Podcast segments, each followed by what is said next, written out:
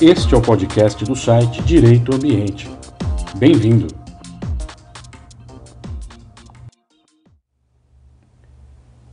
Você conhece o novo Código Florestal?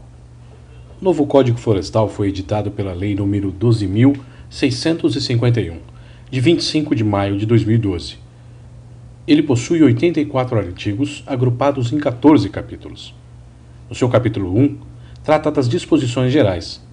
Nele encontramos que o seu objetivo maior é o desenvolvimento sustentável, atendendo a diversos princípios, dentre eles a afirmação do compromisso soberano do Brasil com a preservação das suas florestas e demais formas de vegetação nativa, bem como da biodiversidade, do solo, dos recursos hídricos e da integridade do sistema climático, para o bem-estar das gerações presentes e futuras. A ação governamental de proteção e uso sustentável de florestas, consagrando o compromisso do país com a compatibilização e harmonização entre o uso produtivo da terra e a preservação da água, do solo e da vegetação. E também a criação e mobilização de incentivos econômicos para fomentar a preservação e a recuperação da vegetação nativa e para promover o desenvolvimento de atividades produtivas sustentáveis.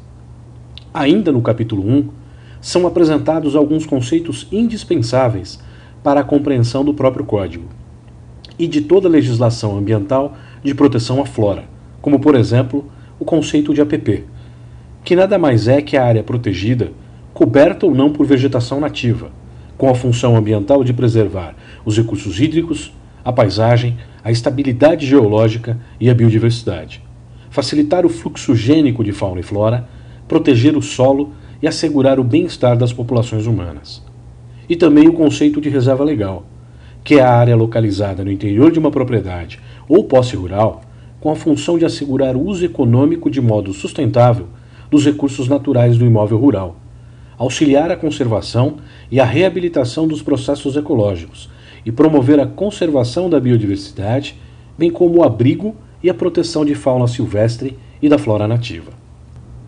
No capítulo 2, o Código Florestal cuida da conceituação e caracterização das áreas de preservação permanente e do seu regime de proteção e supressão quando necessária. No capítulo 3 e capítulo 3A, a norma traz as novíssimas áreas de uso restrito e a proteção das áreas denominadas apicuns e salgados, que são áreas litorâneas que receberam proteção especial com a nova legislação.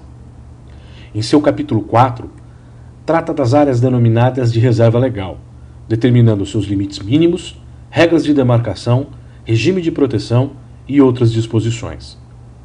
No capítulo 5, aborda a possibilidade de supressão de vegetação nativa para o uso alternativo do solo.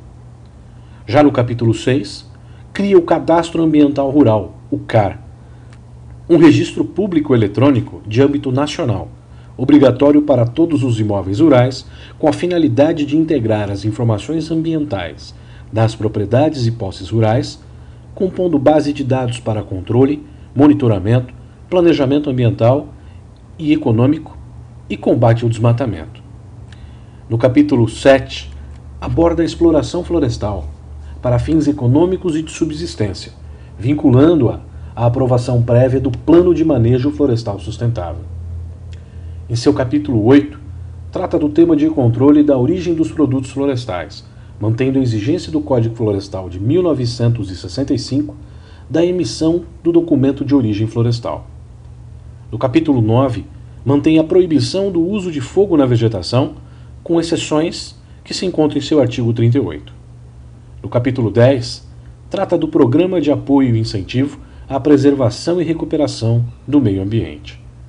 No capítulo seguinte, o capítulo 11, cuidando do controle do desmatamento, estabelece que o órgão ambiental competente, ao tomar conhecimento do desmatamento em desacordo com o próprio Código, deverá embargar a obra ou atividade que deu causa ao uso alternativo do solo, como uma medida administrativa voltada a impedir a continuidade do dano ambiental e propiciar a regeneração do meio ambiente, dando viabilidade à recuperação da área degradada.